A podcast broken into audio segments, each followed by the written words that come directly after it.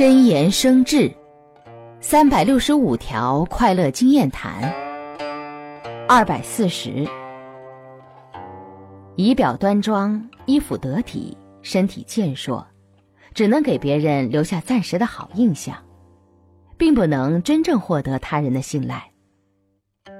想要赢得他人的尊重与信赖，要靠自己内心的修养。